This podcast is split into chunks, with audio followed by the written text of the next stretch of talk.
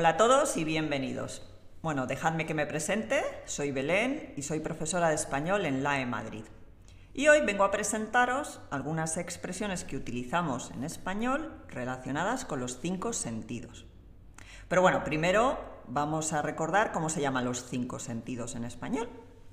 Tenemos para ver la vista, para saborear el gusto, para oler el olfato, para tocar el tacto y por último para oír, para escuchar el oído.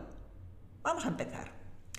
Como os decía, hoy tengo el gusto de presentaros expresiones que hablan de estos cinco sentidos. Ah, sí, esta es la primera. Tener el gusto de hacer algo, siempre con un infinitivo después. O lo que es lo mismo, es un placer para mí presentaros esta y otras expresiones.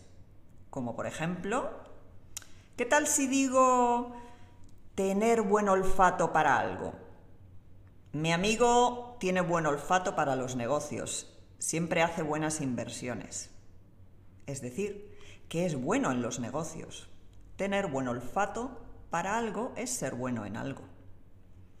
¿Y qué me decís de la vista? Bueno, pues con la vista, por ejemplo, a veces tenemos que hacer la vista gorda, que significa mirar hacia otro lado.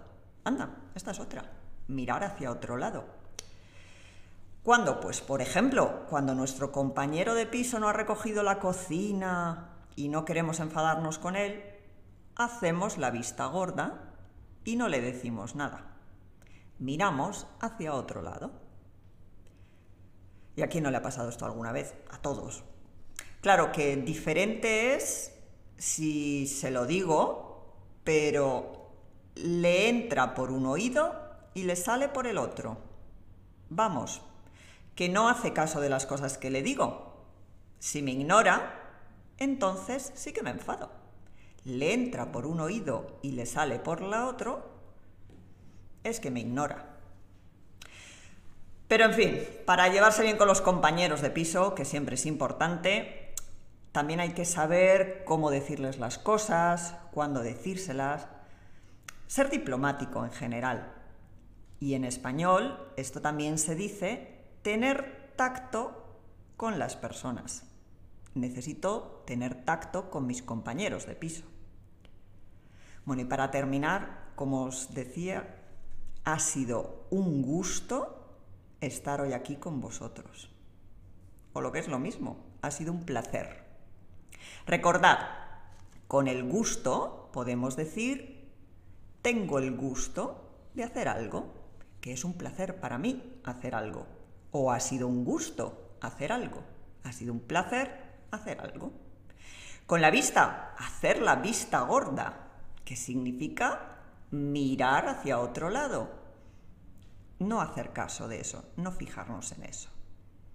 Con el oído, le entra por un oído y le sale por el otro, cuando nos ignoran. Con el tacto, tener tacto con las personas, ser diplomático. Bueno, y si te ha gustado, encuéntranos en nuestra página web www.laemadrid.com y únete a nosotros en nuestros cursos online acreditados por el Instituto Cervantes o en nuestra escuela en la Madrid. Gracias y hasta pronto.